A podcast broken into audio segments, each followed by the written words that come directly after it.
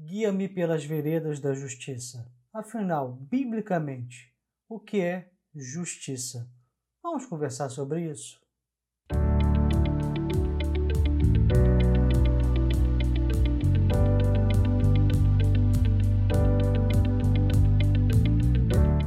Para entender um pouco mais sobre esse pequeno trecho do Salmo 23, vamos lá para o Novo Testamento.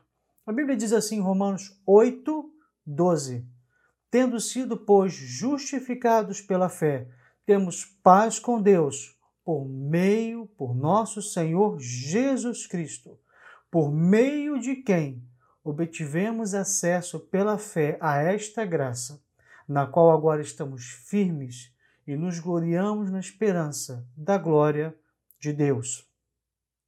Romanos 5, 1 e 2.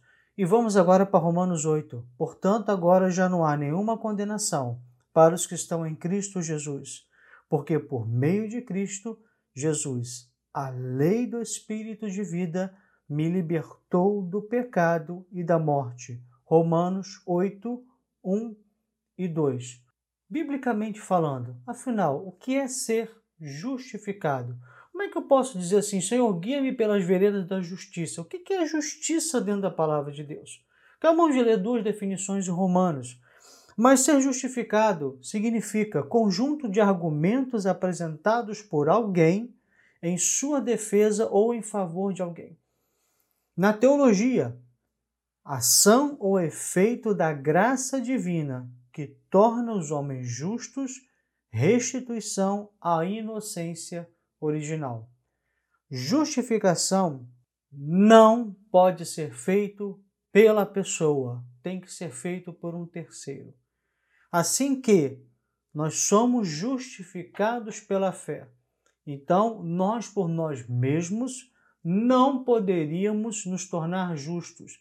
Há muitas religiões que pregam, que falam desse autoconhecimento, dessa evolução, desse processo evolutivo, até algumas Religiões falam em reencarnação. Dentro desse processo, não uma vida só é suficiente, então tem que voltar em outra, em outra, em outra. Nós entendemos dentro da palavra de Deus que, possamos, que podemos ter mil vidas, que possamos fazer o bem a todos nessa vida, mas não conseguiremos a perfeição para a justificação por nós mesmos. Porque a Bíblia completa diz assim: todos pecaram, todos erram. De uma maneira que com todo carinho, porque nós evangélicos entendemos que a reencarnação não seria a solução. Porque você vai voltar em outra reencarnação, você vai pecar, você vai voltar em outra, você vai pecar, e assim é um ciclo, seria um ciclo eterno.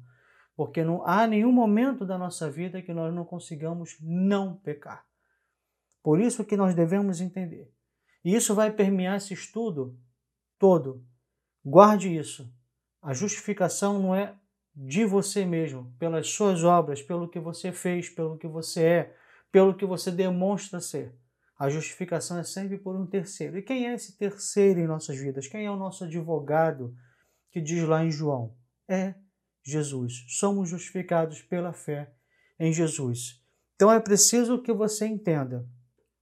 A Bíblia diz aqui, está escrito, pois todos os pecados são destituídos da glória de Deus. Em Romanos 3, 23. Esse é o segredo. Para você entender a justiça de Deus, para você entender o que é ser guiado pelas veredas da justiça, você tem de entender que por suas obras você não consegue chegar lá.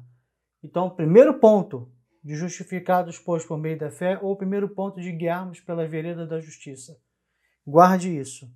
Não é o seu caminho, não é o que você faz, é o Senhor Jesus em você, te justificando. Já justificou para a salvação, mas a Bíblia fala em João, eu gosto muito disso, feliz, eu escrevo para que vocês não pequeis, não pequem. Mas se vocês pecarem, vocês têm um advogado, Jesus Cristo o justo.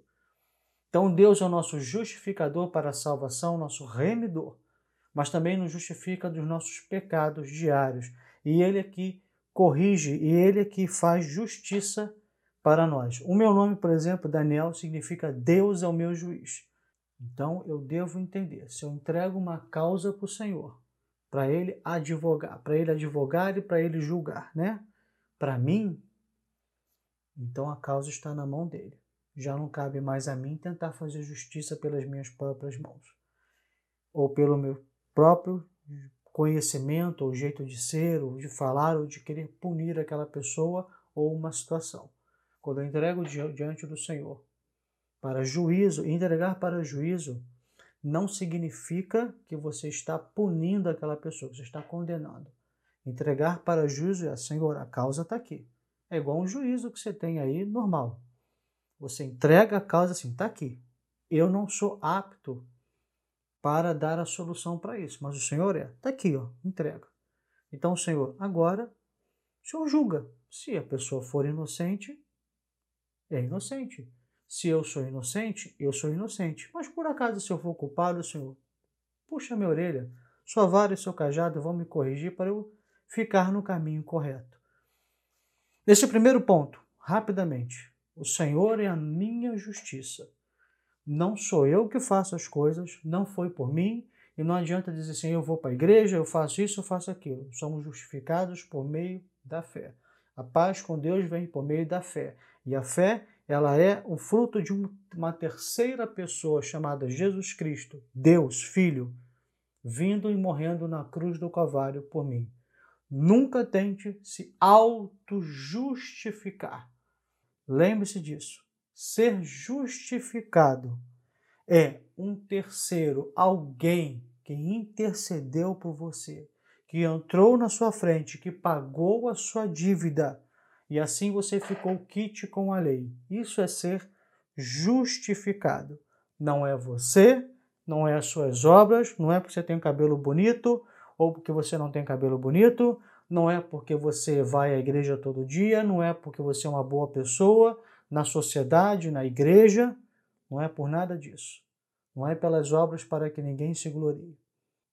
Tudo nosso tem que ser entregue a Jesus aí verdadeiramente nós caminharemos pelas veredas da justiça. Nós estamos falando do Salmo 23. Então, se compara a ovelha. E diz assim: as ovelhas, um texto que eu escrevi aqui rapidinho que eu quero ler com vocês. As ovelhas que não têm direção estragam o pasto onde comem, faz uma verdadeira destruição que prejudica tanto a terra quanto a elas mesmas. O pastor precisa continuamente estar mudando as ovelhas de pasto e, para isso, tem que guiar suas ovelhas para os locais certos. E é isso que Deus faz conosco. Se você andar sozinho, tentando fazer justiça por aí, ou achando que é justiça, a justiça é isso, Deus tem que fazer exatamente isso aqui na minha vida. Se você andar por isso, se você se guiar por isso, você vai acabar errando. Quanta gente erra tentando fazer seus próprios caminhos? Quantos filhos de Deus erram tentando fazer seus próprios caminhos, inclusive caminhos de justiça? Já dando sentença no, nos quadrinhos, quadrinhos assim, a gente fala quadrinho não, HQ na verdade, né? Existe um juiz, eu não vou, eu não vou saber pronunciar certinho, né? Que meu inglês é péssimo juiz Dredd. Ele é policial, juiz e executor. E ele tem, ele anda com uma arma lá que ele pode pegar uma pessoa fazendo um crime, ele pode julgar a pessoa na hora, claro, a, prender a pessoa, policial, julgar a pessoa na hora como juiz e executar, inclusive matar aquela pessoa. Isso é um HQ, isso não é uma realidade, é só uma HQ mas ela representa, pode representar muito o que filhos de Deus estão fazendo. Porque se acham filhos de Deus, se colocam como policiais, se colocam como juízes de uma situação e se colocam também como executores e querem que Deus apenas dê o aval lá de cima para vocês. Quando a gente faz isso, a gente se enrola na vida. A gente se perde. A gente tem que ter o guiar do nosso pastor para dizer, olha, aqui, agora é ali, não é do seu jeito, é do meu jeito. Assim como num paralelo, também um parênteses rápido aqui, Deus não criou a ovelha, o membro, o filho de Deus, membro do corpo de Cristo, para se autoguiar. Deus chamou líderes, que hoje no Novo Testamento são pastores, presbíteros, bispos. Nós batistas entendemos que é a mesma coisa, pastor, presbítero e bispo. Um dia desse a gente explica o porquê disso, mas tem igreja que tem subdivisões, né? Tem literalmente o presbítero, o pastor e o bispo. As lideranças locais de departamento, Deus deu lideranças e as lideranças estão plenamente consolidadas no Novo Testamento. E tem gente que ainda quer se guiar sozinho. Biblicamente falando, é impossível, o Novo Testamento está plenamente recheado disso. A gente acaba se perdendo. Então, por isso que eu preciso me submeter a uma liderança, bem como todos nós, todos, inclusive eu, pastor, nos submetemos à liderança de Cristo. Afinal, nós temos, temos que dar suporte uns aos outros, suportando uns aos outros. E no reino de Deus é impressionante isso. A Bíblia chega a dizer na questão do homem e da mulher, né? Assim, mais pesadinho com a mulher na questão de usos e costumes, mas depois Paulo fala: olha, o homem, nem o homem é maior que a mulher, nem a mulher é maior que o homem. Deus criou o homem, mas o homem veio, vem da mulher. Então, ele nivela na questão, olha, ninguém é melhor, mais pessoa, mais gente, de como português errado, do que o outro. Todos somos iguais perante o Senhor. Bem como, então, todos nós servimos ao sumo pastor. Um dos grandes erros de a gente, às vezes, sentir, olhar Deus como injusto, um Deus que não está conosco, onde está Deus, é quando nós buscamos como juiz daquele, daquela HQ. Nós buscamos ser como juiz daquela HQ. Nós queremos policiar, julgar e sentenciar questões, coisas da nossa vida e queremos apenas que Deus chancele. Aí a gente acaba se perdendo, acaba que Deus não chancela, não dá seu carimbo, a sua assinatura, a coisa dá errado e a gente fica culpando Deus. E quando Deus não é o culpado, porque ele nunca pediu para você fazer isso. Tá bom? Então, deixou isso bem guardadinho? Deixamos isso bem guardado? Vamos passar adiante. Eu quero terminar essa parte, primeira parte, dizendo para você: embora não possamos levar uma vida vitoriosa por nossa própria força, diz é, Davi Yong-cho, antigamente conhecido como Paul Yong-cho, pastor da maior igreja da Coreia do Sul. Repetindo, embora não possamos levar uma vida vitoriosa por nossa própria força, a Bíblia afirma que Deus renova a vida dentro de nós. Ele nos ajuda e nos leva pelas veredas da justiça, por amor do seu nome. Afirme e declare isso. Quando estiver sendo tentado, tentado a fazer as suas coisas pela sua própria maneira. Por exemplo, diga em voz alta: que Deus conduz pelas veredas da justiça por amor do seu nome. Repita-o, deixe, deixando que a palavra de Deus saia para lutar por sua vitória. A justificação também é isso. Não é sua própria palavra, não são seus próprios pensamentos. É Deus em você. É Deus agindo por você é esvaziar-se de si mesmo. Filho de Deus, procure não querer executar justiças por conta própria. Lembre-se, você é justificado por meio da fé. Jesus Cristo é o teu redentor. A justificação é de um terceiro. Você anda na justiça, mas a justiça não é o que você pensa. A justiça é o que o seu sumo pastor pensa, o que ele tem para você. E andar pelas veredas da justiça é andar na justiça do Senhor em todas as coisas em que ela se apresenta. Vamos para o segundo tópico. Seja feita a tua vontade. Vamos ver na oração do Pai Nosso que Jesus nos ensinou a orar: Venha o teu reino, seja feita a tua vontade, assim na terra como no céu. É como se nós pedíssemos, Senhor, cumpra os seus propósitos na minha vida. Em vez de seguir o meu caminho, como eu estava falando hoje, eu me submeto à vontade do Senhor, porque Ele sabe o que é melhor para a minha vida. Submissão ao mesmo que entrega é um sacrifício muitas vezes do que poderíamos achar o que é melhor para nós, para então tomar essa vontade do Senhor e estar preparado para que essa vontade do Senhor seja maior do que a nossa vontade. Todo, toda essa lição está indo por esse caminho. Aprenda que a justiça, aprenda que o que envolve a justiça, ela nunca é de você, nunca parte de você, sempre parte do Senhor.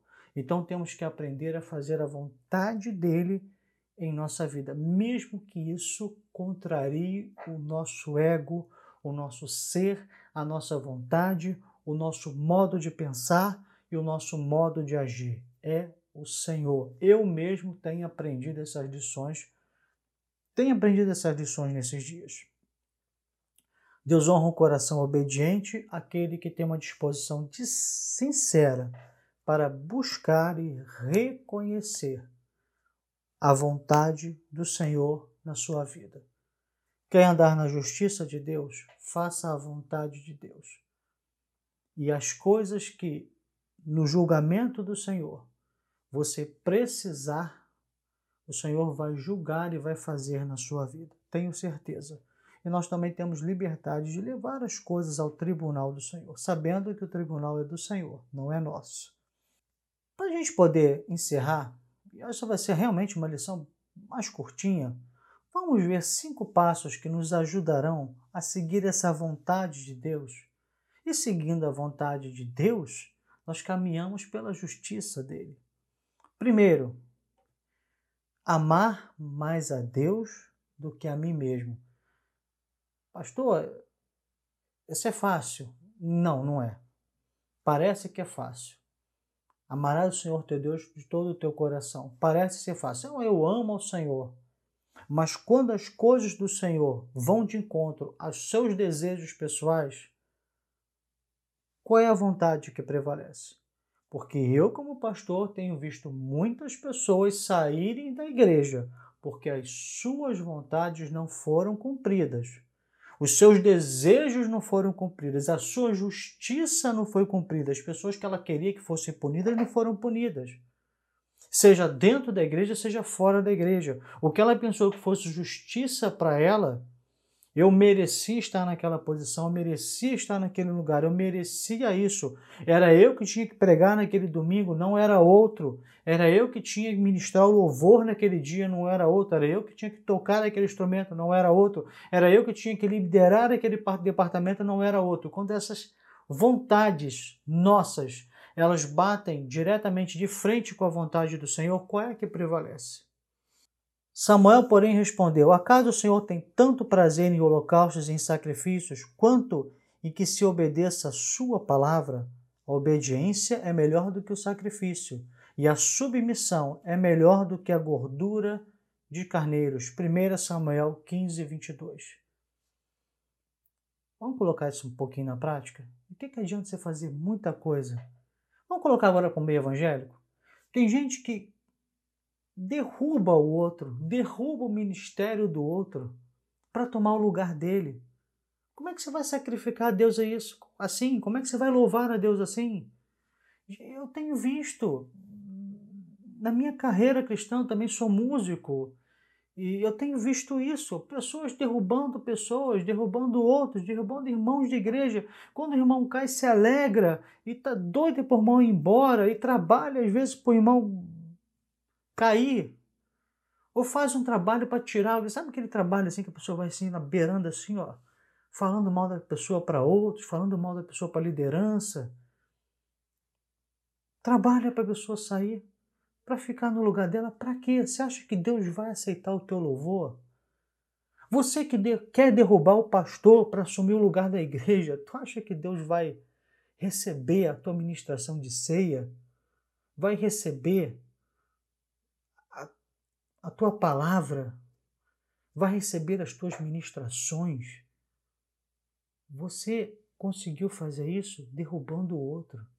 Se você dirige uma igreja, mas a sua igreja foi fundada com a queda do outro, foi fundada com a tristeza do outro de tirar membros daquela igreja, esvaziar outra igreja.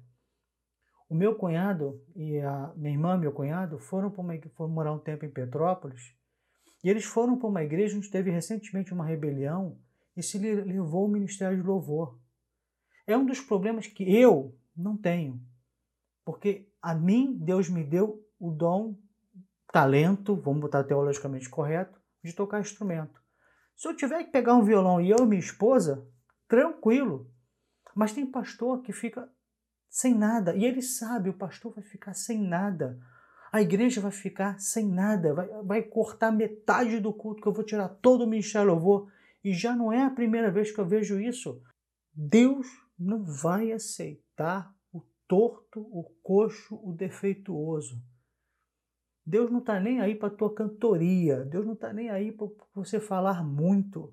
Deus não está nem aí para você trabalhar muito. Vá na igreja de Éfeso, lá no, lá no, no Apocalipse, você vê que eu estou falando a verdade. Deus quer um coração puro e sincero, obediente à sua vontade, que ama mais a vontade do Senhor do que a sua própria vontade, que ama mais o desejo do Senhor que o seu próprio desejo. Isso é andar em justiça diante do Senhor separar-me do mundo. Somente os que têm fome e sede de justiça serão fartos. Bem-aventurados os que têm fome e sede de justiça, pois serão satisfeitos. Mateus 5, 6. Aliás, eu esqueci de dar referência do texto anterior, 1 Samuel 15, 22. Mas esse agora é Mateus 5 e 6. Separar-se do mundo está muito relacionado com o primeiro tópico. Quando você ama o Senhor, você não vai amar as coisas desse mundo. Porque se você amar as coisas desse mundo, você vai querer também a justiça desse mundo. Nós estamos vivendo um momento de rede social, de, não é só polarização, é radicalização, onde você tem que ter discursos formatados. O Twitter, por exemplo, é uma verdade, estava lendo título, um título de uma reportagem online hoje, e é uma verdade, a pessoa estava lá explicando: o Twitter é o lugar dos extremistas. Não há lugar para meio termo. Você tem que ser extremo de um lado e extremo do outro, porque se você tentar ser meio termo, você é massacrado na sua vida. Separar-se do mundo, deixar de amar as coisas desse mundo, deixar de amar, eu vou incluir uma questão bem moderna, os discursos desse mundo. Hoje nós temos, eu estava lendo outra notícia hoje, que mostra, mostra a esse momento que eu estou gravando com vocês, mostra um empate entre Lula e Bolsonaro. Se você ver daqui a uns 2022, 2023, já vai ser outro presidente, nem sei se Lula e Bolsonaro concorreram à presidência. Mas hoje, nessa pesquisa de hoje, os evangélicos estão divididos meia meia entre Lula e Bolsonaro. Sabe de uma coisa? Você tem direito a ter seu, seu voto a votar em quem você quiser, tem sua orientação partidária que você quiser. Mas eu não vou gastar meu tempo defendendo homens, como tem evangélicos defendendo na rede com ardor, nas redes sociais com ardor. Eu defendo o evangelho com ardor. E quanto à política, eu tenho minha orientação política e o máximo, o supra-sumo da, da minha manifestação política, ela é o voto. É que eu penso. Então, no voto, eu expresso a minha manifestação, meu pensamento político. Mas filhos de Deus, na minha opinião, não devem ficar gastando muito tempo em defender homens políticos esse não é o envolvimento do Filho de Deus. Porque levantai, a Bíblia diz, levantai e caminhai, porque aqui não será o lugar do vosso descanso. Se daqui a. Aí eu estou gravando em 21. Se em 22 ganhar Lula, Bolsonaro ou uma terceira via, como eles estão chamando hoje, isso aqui vai passar. Essa terra está entesourada o fogo. Mas eu estou caminhando para um lugar celestial, muito maior, muito melhor do que isso. Para um novo céu, para uma nova terra. Então, de uma certa maneira, o crente deve ter a cabeça no céu, deve ter a cabeça nas coisas espirituais. E sim, como cidadão, exercer a máxima manifestação do seu voto, da sua, desculpa, da sua manifestação política, que é o voto. E, claro, você tem direito de se pronunciar politicamente, mas o meu coração não deve estar nisso, porque não é o mundo o meu maior, meu maior é Cristo. Se o Evangelho gastasse o tempo todo, o tempo dele, perdão, mais com defender o reino, de divulgar o reino, pregar o reino, do que ficar brigando entre Bolsonaro, Lula, entre A e B, o evangelho ganharia muito mais. Essa é a minha opinião. Se você discorda de mim, você tem todo o direito. Estou dando a minha opinião, porque na verdade é o meu canal. Meu e da Milene César, né? Do Palavra 2. Então eu dou minha opinião no meu canal. Vamos seguir? Deixar o orgulho de lado e reconhecer que dependo totalmente de Deus. Está muito relacionado com o que eu falei lá em cima, né? Que às vezes há o confronto. Quando há o confronto, falo lá, lá, lá em cima, quando há o confronto, e Deus não fizer a minha vontade, não fizer o que eu queria, o que eu achava, tinha certeza que era certo, eu tenho que reconhecer, tenho que deixar esse orgulho de lado e reconhecer que dependo de Deus.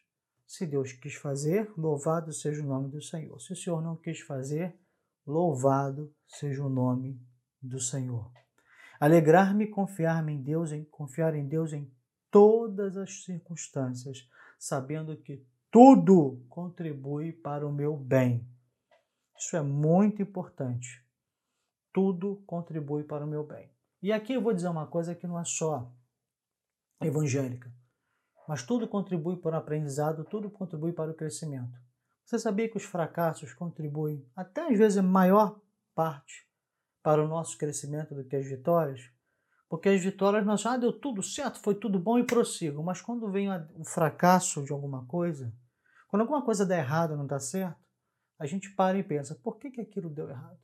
O que, que eu fiz de errado? Quer ver um exemplo? Davi. Davi colocou a arca, carro de boi. A arca é para ser carregado no ombro de levita. Se eu não me engano, foi usar. Quando Uzá morreu, Davi parou e foi meditar. O que, que eu fiz de errado?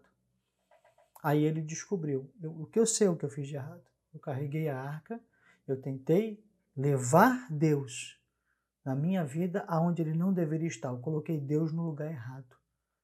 Eu tenho que colocar Deus de acordo com a palavra dele. A palavra dele diz, e ali eu estou trazendo já para o Novo Testamento, né? que tem que ser no ombro. Não é outro que tem que fazer. Não é fácil. É aqui, ó. Isso é uma alegoria para nós. O evangelho não é fácil. O evangelho é como a arca para os levitas. Se eu não me engano, coatitas. Se eu não me engano, posso estar enganado. É levar no ombro. Tem o seu peso. Sim, eu amo a mensagem da cruz. A Bíblia diz Tome a cada dia sua cruz e siga-me. Sim, o evangelho ele deve ser carregado, deve ser levado nos ombros, ou seja, não é para outro levar, não é de qualquer maneira, mas também não é para nós não sentirmos, porque sim, vai haver confronto com as nossas vontades, mas nós temos também que entender que todas as, todas as coisas, inclusive aquelas que nós pensamos que deu errado, podem ser um momento de reflexão para na próxima vez fazermos o certo e da próxima vez Deus poder nos abençoar. Por último, conhecer a vontade de Deus através da Sua palavra e da oração. Salmo 32, 8 como exemplo. Você só vai conhecer a vontade de Deus através da Sua palavra. Então, se você quer saber qual é a vontade de Deus para a sua vida, quer saber como eu ando por caminhos, veredas justas, eu tenho que, sabendo que justiça não é você, é Deus em você, é um terceiro. Guarde bem, somente no conhecimento da palavra de Deus. O que tem de crente hoje que não conhece a palavra de Deus, uma coisa parece tão boba, né? Conheça a palavra de Deus. Mas que tem evangélico que não conhece a palavra de Deus, tem a palavra de Deus nem mais física, tem um aplicativo do celular que só abre domingo quando vai na igreja, quando vai na igreja. Eu não conhece a palavra de Deus. E se não conhece a palavra de Deus, começa. Lembra que eu falei dos pastos, do pasto? da ovelha que sem pastor, sem guia, que vai comendo em tudo quanto é lugar e faz uma bagunça? É o que acontece com quem não conhece a palavra de Deus e que também não tem um relacionamento diário de oração com o Senhor. Então, básico, através da palavra, Deus fala comigo e através da oração eu falo com Deus. Ah, pastor, a oração também Deus pode falar comigo? Pode. Mas esse é o mais básico que tem dessa relação. Deus fala comigo através da palavra e eu falo com ele através da oração. Então, resumindo, se queremos a justiça de Deus em nossas vidas, temos que entender que Ele é o caminho, Ele é a justiça e que a vontade dele deve ser soberana em nós. É o que eu desejo, é o que Milene César deseja, é o que a Palavra 2 deseja para você e nos vemos no próximo estudo. Deus te abençoe.